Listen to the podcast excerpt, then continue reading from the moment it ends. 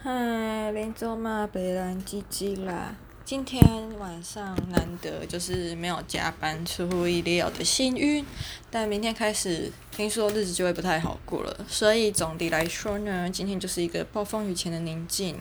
既然是暴风雨前的宁静，山雨欲来风满楼，那今天晚上是不是就该 chill 一下呢？没错，今天晚上我就去华山看了《间谍之妻》。哦，真的是等超级久。从去年金马我就抢不到，我记得去，嗯，我记得去年金马好像有三场吧，那三场我很不幸的都没抢到，因为我前面抢了其他也蛮想看的，例如《男儿王》，还有嗯金马的入围动画短片，还有三小，哦，还有《虎兰三小》，哦，真的很三小。诶，讲《虎兰三小》，我真的觉得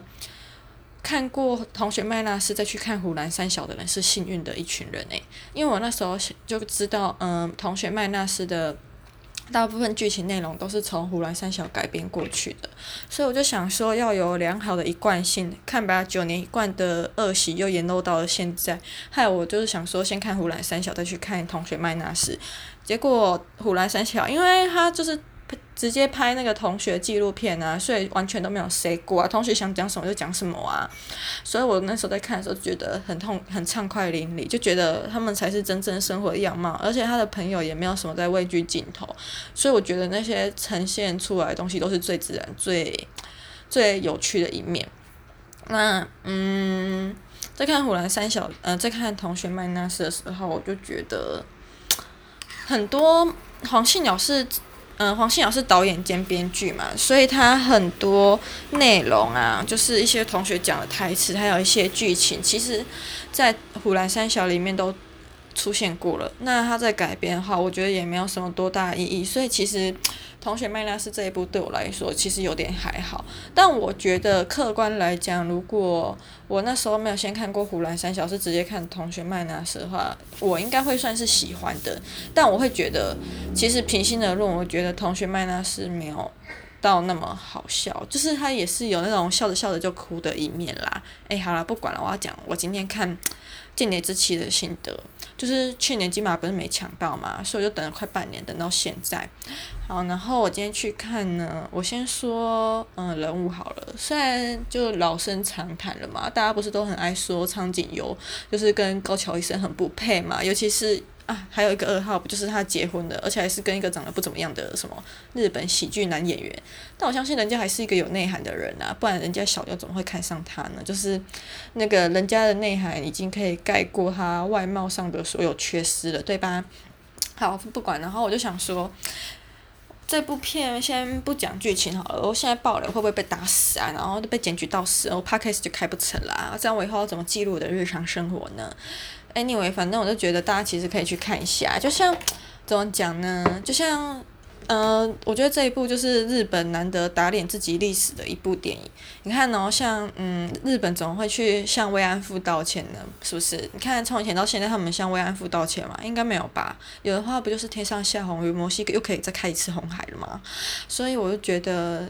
难得有一部日本自己打脸自己的影片电影，还蛮值得去看的。而且日本不是很爱护他们自己，很爱惜他们自己的自尊心跟颜面，所以难得有这样的电影还可以上映，我真的觉得不简单呢。就像是中国应该不会承认自己的六四天安门吧？我记得我之前有朋友还是谁，还是我自己啊，不知道啦。反正我就是在那个六四天安门的时候去问朋友啊，然后大家都。不知道或隐约知道，但他们其实没有知道的很完整，就是那个真正重要的一幕他们都不清楚，因为毕竟是黑历史。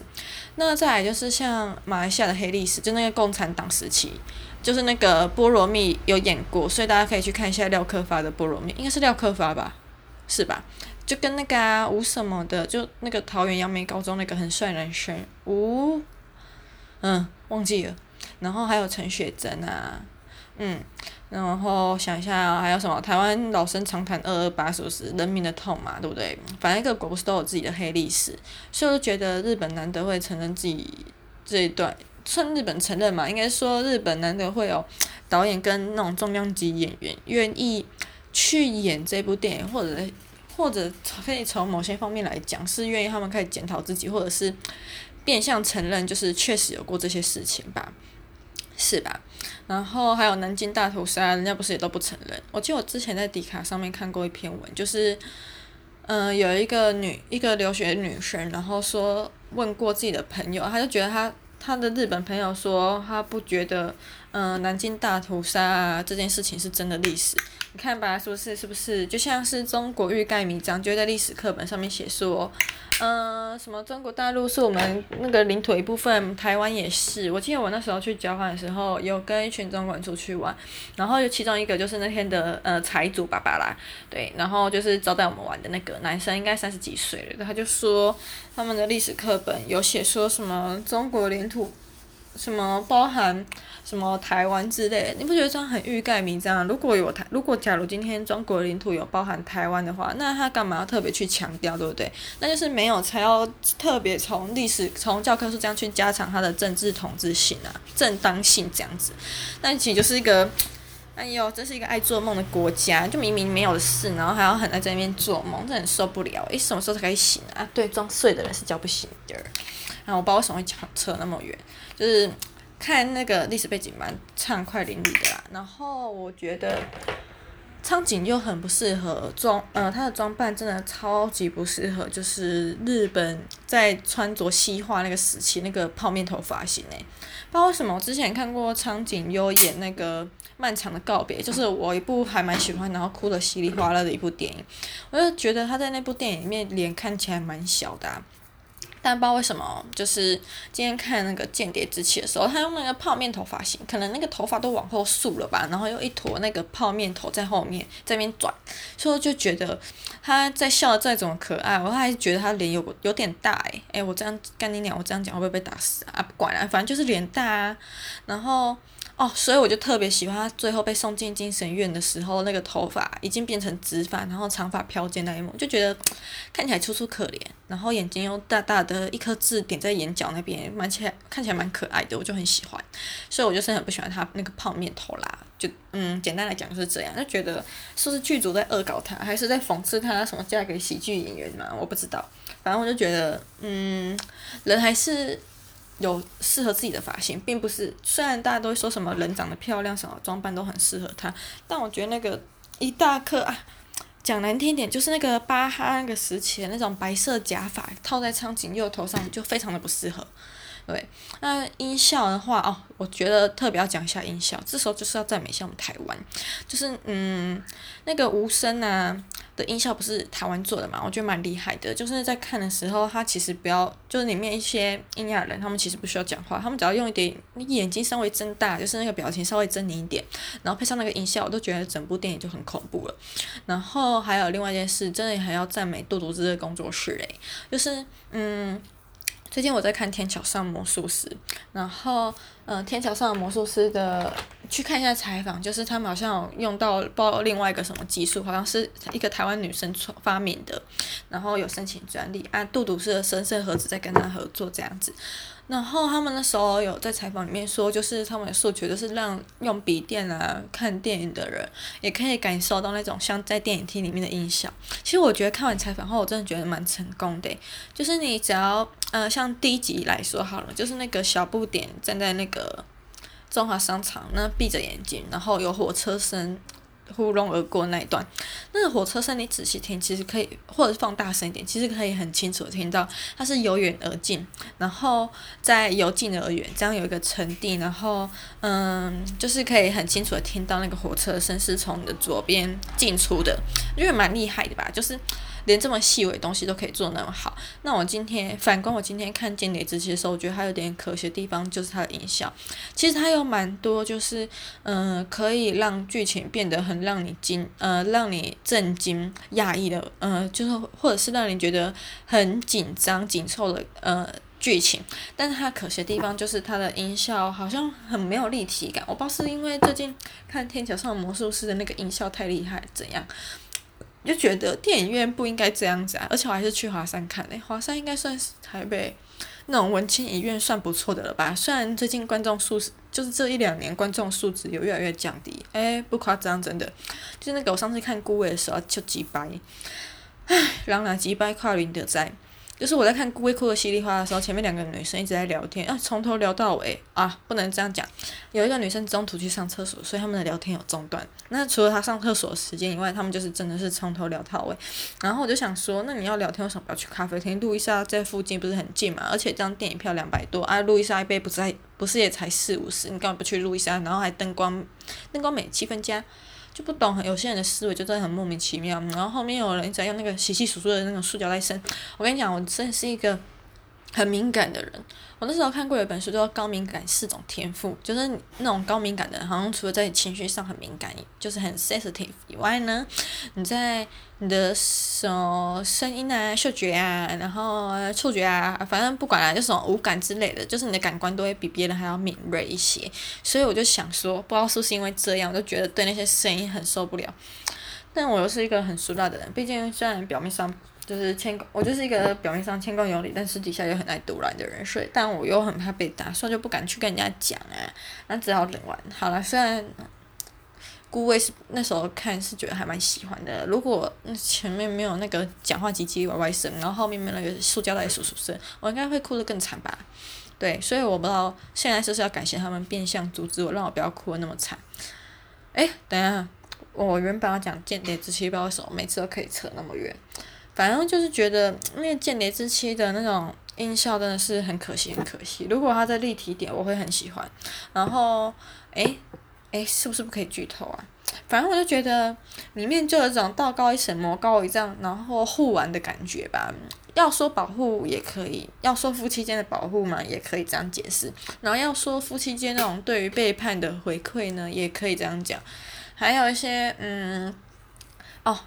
还有什么人间炼狱啊，然后嗯，还有什么？我想一下，还有对人性的信赖那些吧，我都觉得，还有人性个性那些转变吧，我都觉得这是这些都算是这一部还蛮值得看，还蛮有看头的地方。唉，蛮想讲一些有关剧情的东西，但现在讲又会被打死，毕竟上礼拜四礼拜五才上映，啊，现在讲又被杀死。反正我最后还是会写影片，就是大家其实可以看 Medium，然后其实如果像是，呃，电影的话不一定会发到 Medium，但是一定会发到 PodDaily 上面，因为我觉得 PodDaily 就是一个很娱乐性效果的地方，Medium 会觉得比较适合有一点文青感的平台吗？对吧？所以我那种看一些麻辣爱情剧啊什么的，那种写乐可以乱写乐色话的那种影片，我都直接放帕 day，反正帕 day 的数字也都差不多那样。呃，也没有阿妈 PodDaily 的观众啦，就是觉得比较通俗大众化，这样讲应该比较好听吧。反正大概就是这样子啦。那我觉得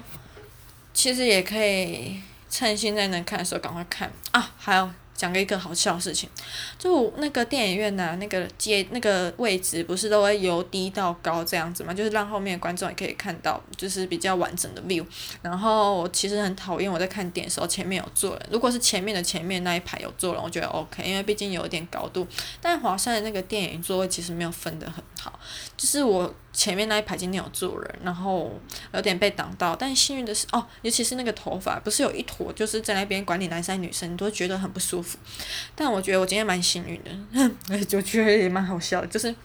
我前面那个人刚好是地中海秃头，他真的是秃一个很完整地中海。你们就想象那个魔法阿嬷戴帽子的样子，就是魔法阿嬷的经典造型，不就是那个两坨白色头发卷卷在旁边吗？然后。